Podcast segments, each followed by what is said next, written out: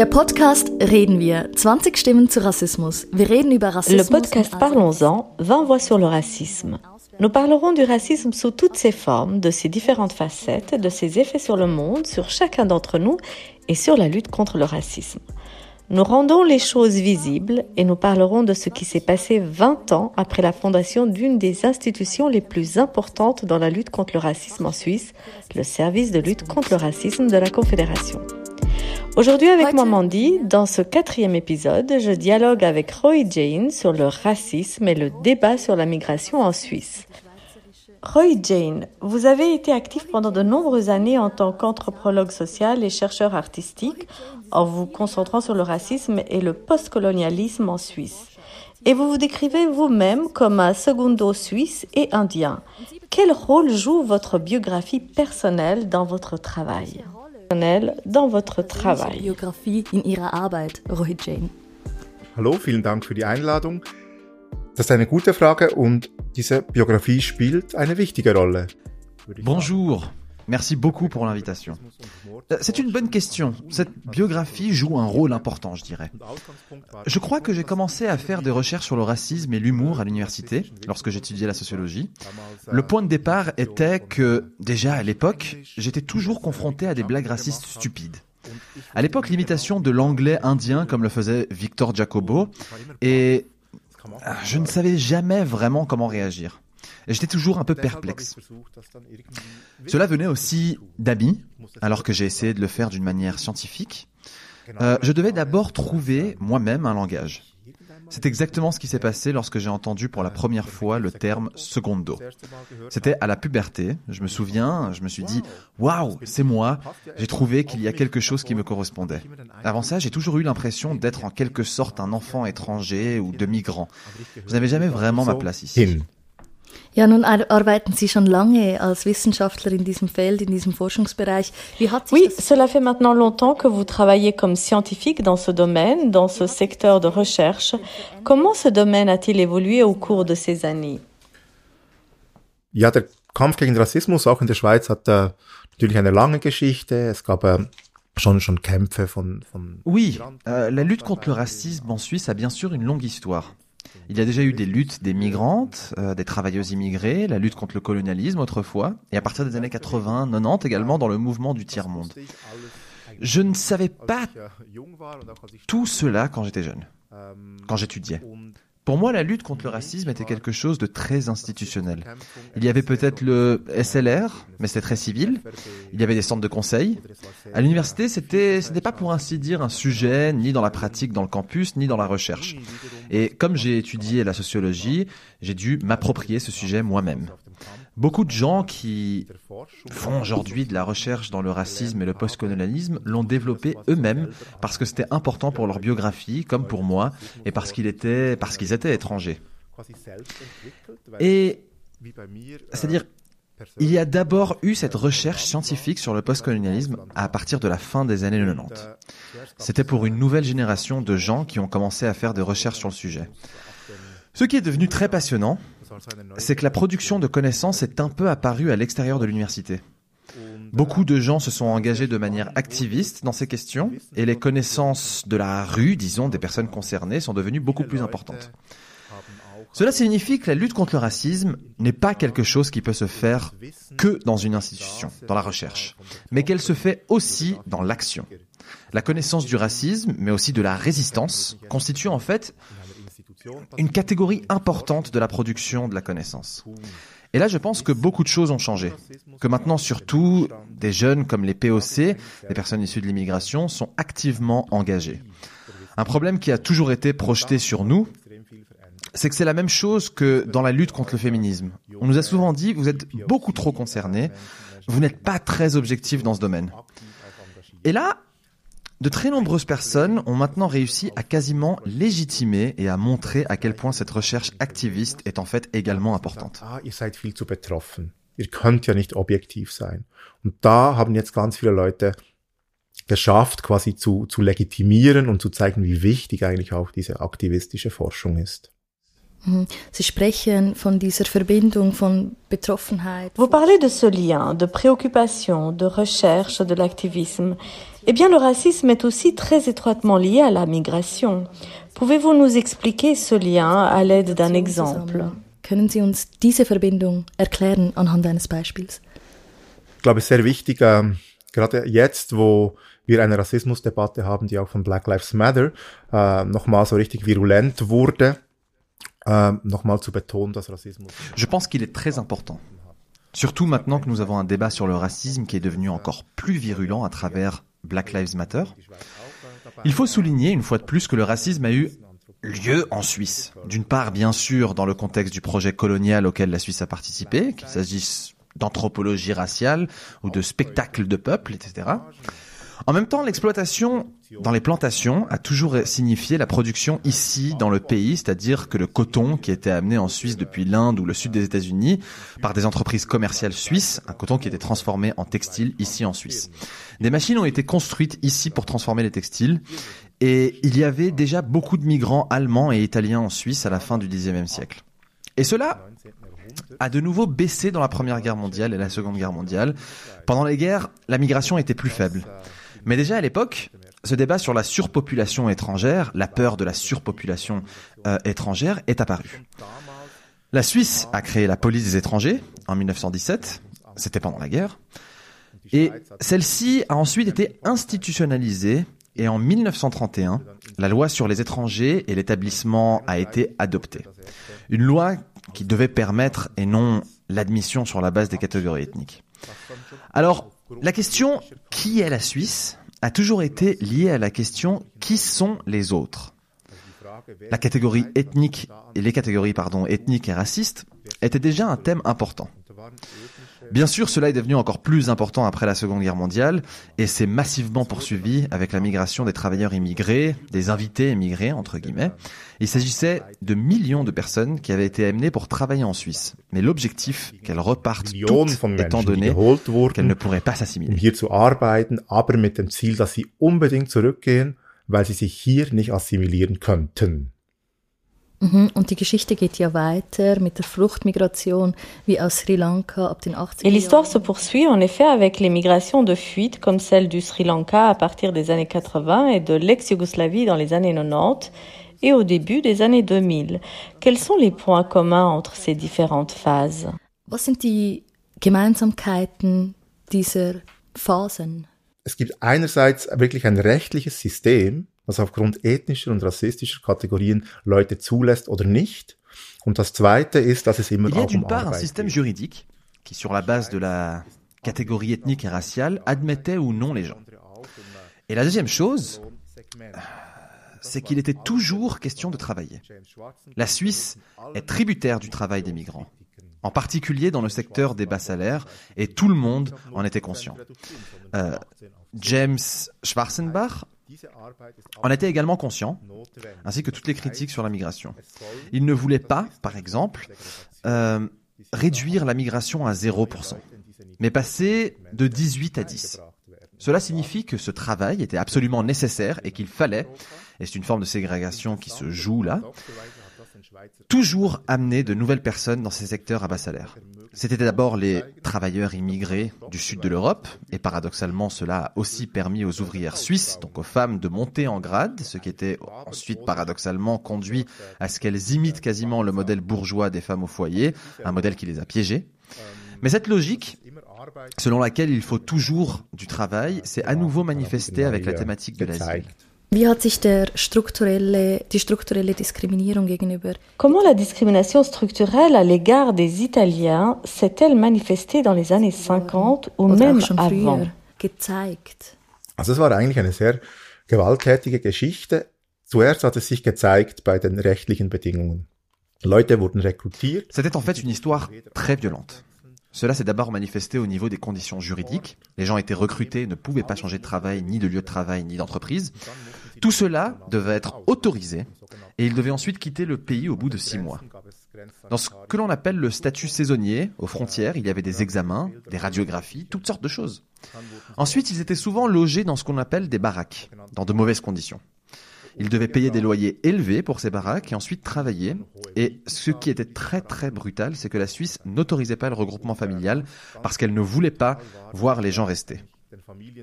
Cela signifie donc qu'il y avait une volonté motivée par le racisme, c'est-à-dire utiliser toute la force de travail, mais ne pas vouloir les gens. Et ce mode se répercutait dans la vie de tous les jours. Des exemples très flagrants, et, cela pourrait nous rappeler les États-Unis ou l'Afrique du Sud, cette époque où il y avait des affiches ou des panneaux dans les magasins qui disaient interdit aux Italiens et aux chiens. Il faut donc s'imaginer cela. Et il y avait cette idée qu'ils n'étaient pas comme nous, qu'ils étaient sombres. Il y avait beaucoup d'insultes et de gros mots, et on ne voulait tout simplement pas avoir affaire avec eux. Les mêmes stéréotypes, les hommes prennent nos femmes, ils sont primitifs, désordonnés, sales, tout cela était déjà nichts zu tun haben. Und die gleichen Stereotype, die Männer nehmen unsere Frauen weg, äh, sie sind primitiv, unordentlich, dreckig, das war alles schon da. Und wie erklären Sie sich, Herr Jane, dass... Ähm Et comment expliquez-vous, Monsieur Jane, que dans les récits que je connais, les Italiens sont en fait considérés aujourd'hui comme les étrangers préférés Ja, das ist schon eine, nicht eine Ironie der Geschichte, ich finde es schon fast ein Zynismus. Weil ganz viele Menschen oui, ce n'est pas une ironie de l'histoire. Je trouve que c'est presque du cynisme, parce que beaucoup de gens avec qui j'ai parlé se sentent blessés et en colère pour ce qui s'est passé. Il y a des secondes doses qui ne veulent pas se faire naturaliser parce qu'on leur a craché dessus ou qu'on les a battus et ainsi de suite. Mais ce qui s'est passé, c'est que la résistance des Italiens et des Européens qui a eu lieu, à savoir qu'ils étaient dans la rue, fut une énorme honte pour la Suisse. C'est qu'elles se sont en sorte soumises à cette politique d'assimilisation. Ils se sont adaptés. Ils ont dit OK, maintenant c'est comme ça. Et c'était déjà le cas dans les années 80. Puis, de nouveaux ennemis sont apparus. Les réfugiés tamouls, puis ceux de l'ex-Yougoslavie, et soudain, cela a beaucoup à voir dans la nouvelle forme de capitalisme avec la mondialisation. Tout à coup, c'était cool d'être un peu cosmopolite. Et bien, un peu italianita, de manger des pizzas et tout ça. Tout à coup, c'était cool. On a commencé à manger dehors, dans les espaces publics, sur une piazza, et je pense que cela a beaucoup à voir avec le fait que l'on ne devait quasiment pas intégrer les Italiens en tant que sujet politique.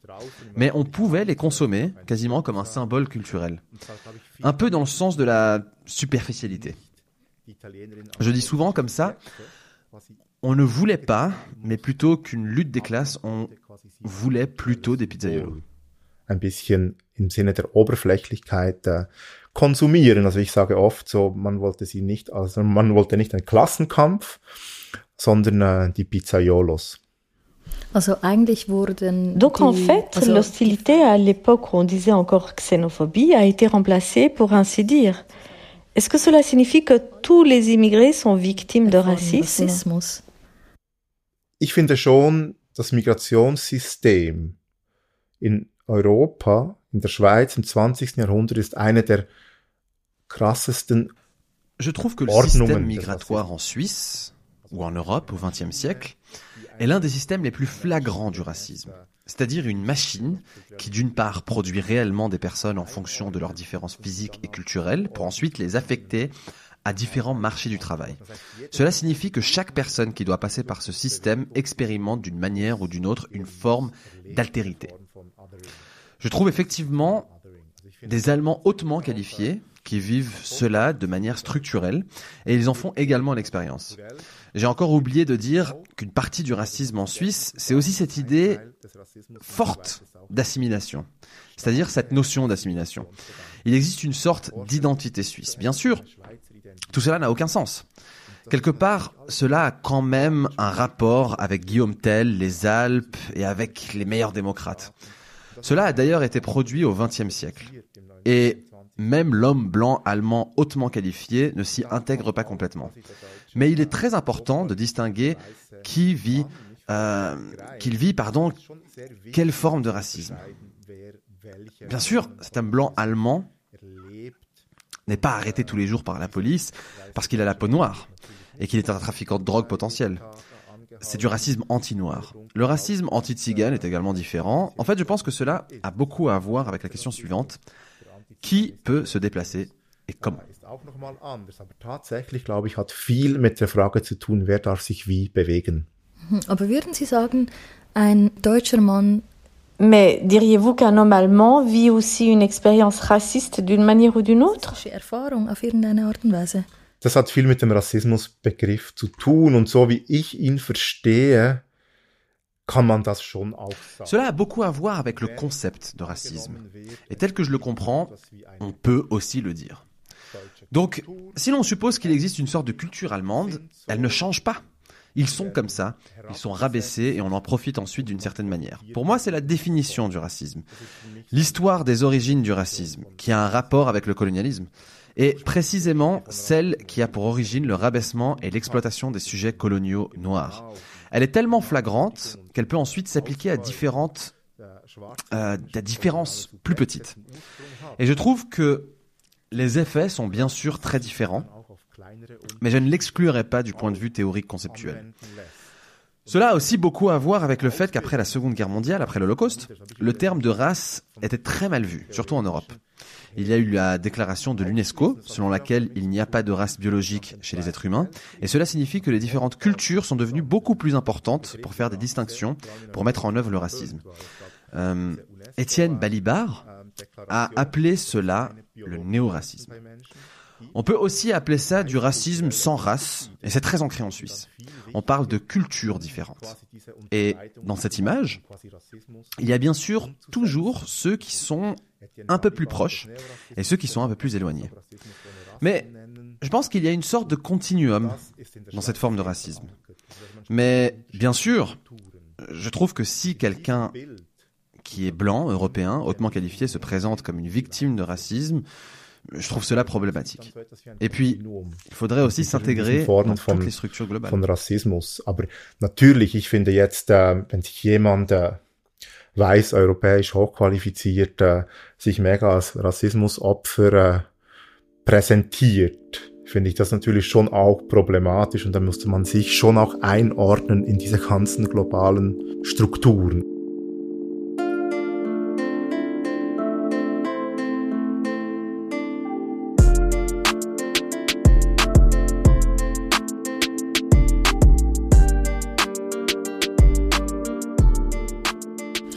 Möchte auf, ähm, auf etwas anderes zu sprechen kommen, und zwar auf den Begriff Ausländerinnenfeindlichkeit. Je voudrais parler d'autre chose maintenant, à savoir de la notion de l'étranger, de l'hostilité envers les autres.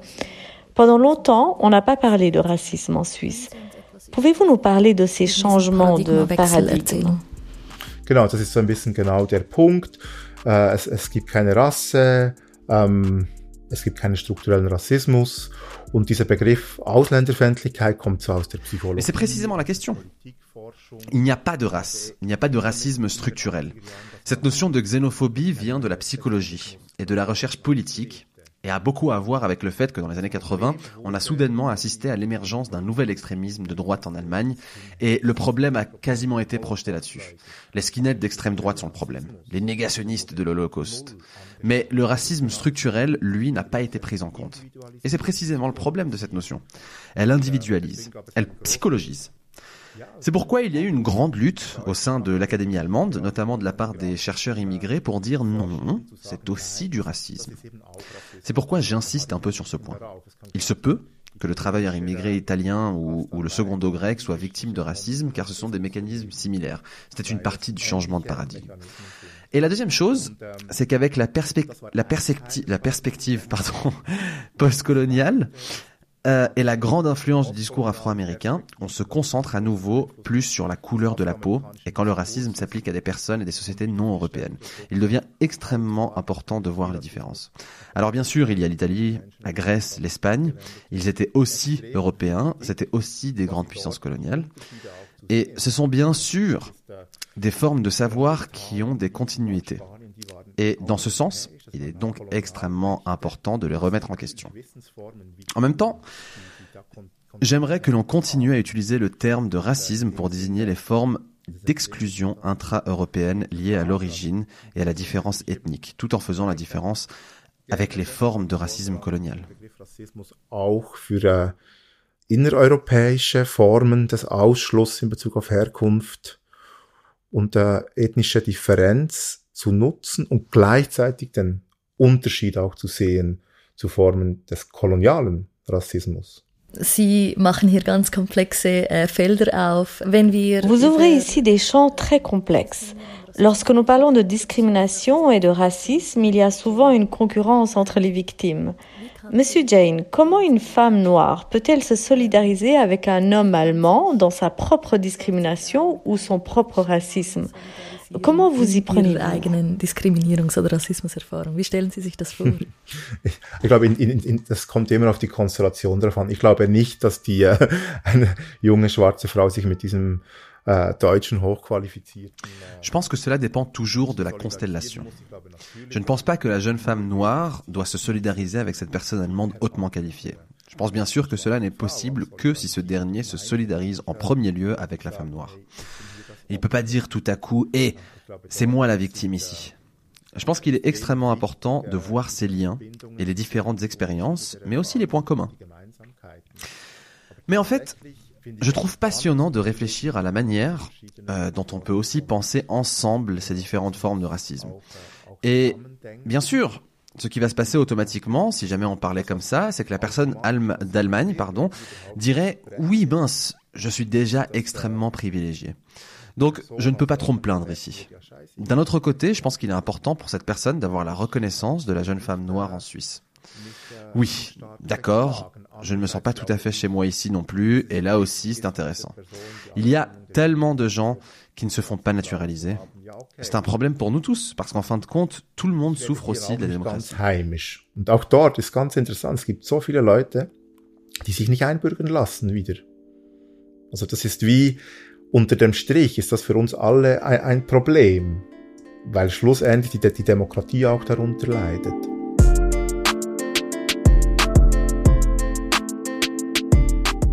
Sprechen wir über die Kontinuitäten. Parlons des continuités. Quelles sont les continuités en matière de migration, d'exclusion et de racisme Migration, Ausschlüsse und Rassismus. Ich glaube, die rechtliche Dimension ist extrem wichtig. La dimension juridique ici est extrêmement importante. Que les droits des étrangers et de l'établissement en 1933 n'a été renouvelé qu'à la fin des années 90 et au début des années 2000, et que ce droit n'a pas du tout été libéralisé d'une manière ou d'une autre. À l'époque, c'était un modèle à trois cercles. On voyait d'abord ceux qui étaient très proches de nous, c'est-à-dire les Européens, puis ceux qui étaient un peu plus blancs, mais pas européens, c'est-à-dire la Nouvelle-Zélande, les États-Unis, le Canada, puis tous les autres. Maintenant, c'est un modèle à deux cercles, qui définit que certaines personnes peuvent traverser la Méditerranée pour venir en Suisse au péril de leur vie, sinon pas. Et l'autre chose, je pense, c'est aussi que le discours politique, c'est-à-dire le sentiment de la migration, est un problème depuis l'époque de James Fassenbach, depuis les années 70. Cela reste. Et en même temps, on ne voit pas que les problèmes n'est pas le nombre de personnes qui viennent, mais les barrières de plus en plus élevées en Europe. La Suisse ne veut pas de ces gens. C'est la volonté politique qui dit nous ne voulons pas de ces gens. Donc, ce racisme est inscrit dans une démocratie directe. Et cela se répète encore et encore. Les syndicats pointent du doigt l'UDC et l'UDC pointe du doigt les libéraux, mais c'est un théâtre entre soi parce que chacun d'entre eux, ni même la gauche, ne voudrait se salir les mains avec la question peut-on enfin adapter le droit de la nationalité? Et ceux du centre non plus.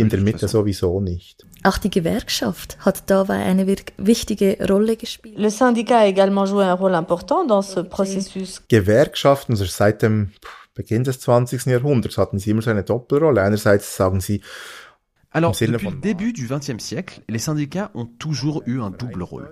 D'une part, ils disent, dans l'esprit de Marx, travailleurs de tous les pays, unissez-vous, et d'une autre part, ils ne sont compétents que pour les clients nationaux.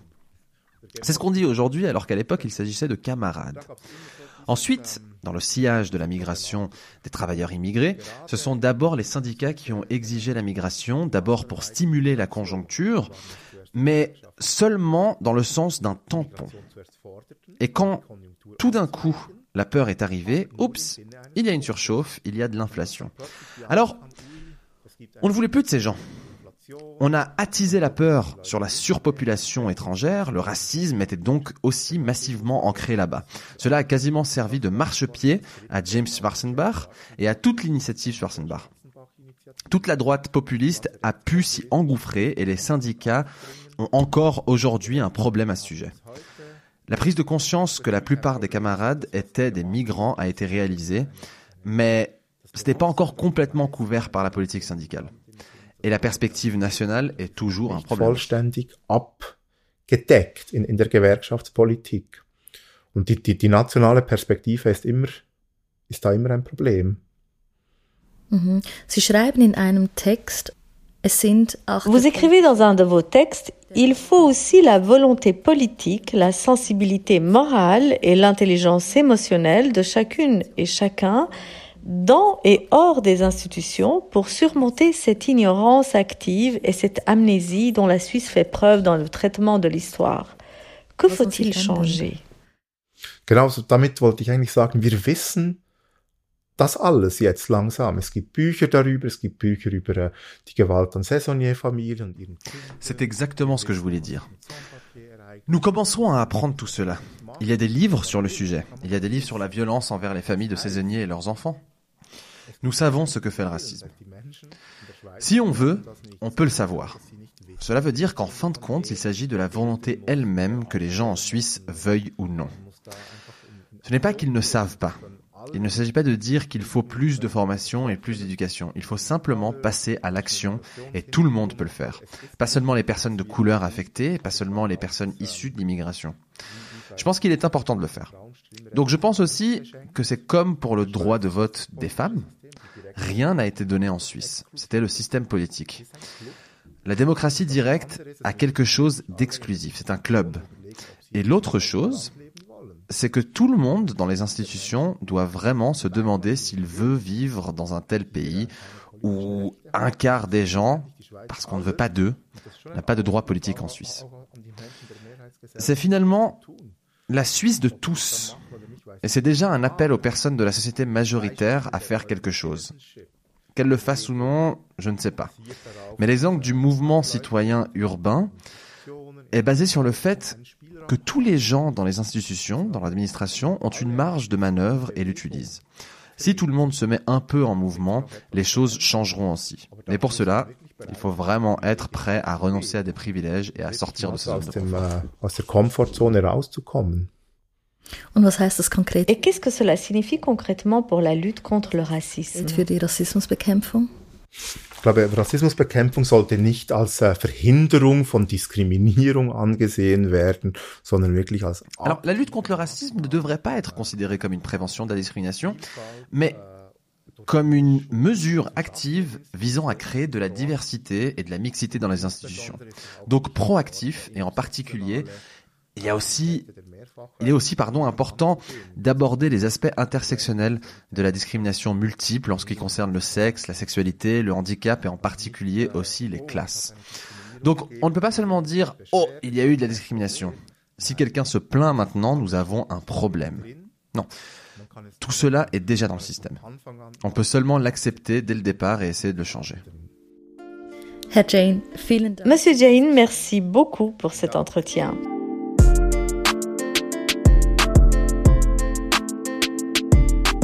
Episode.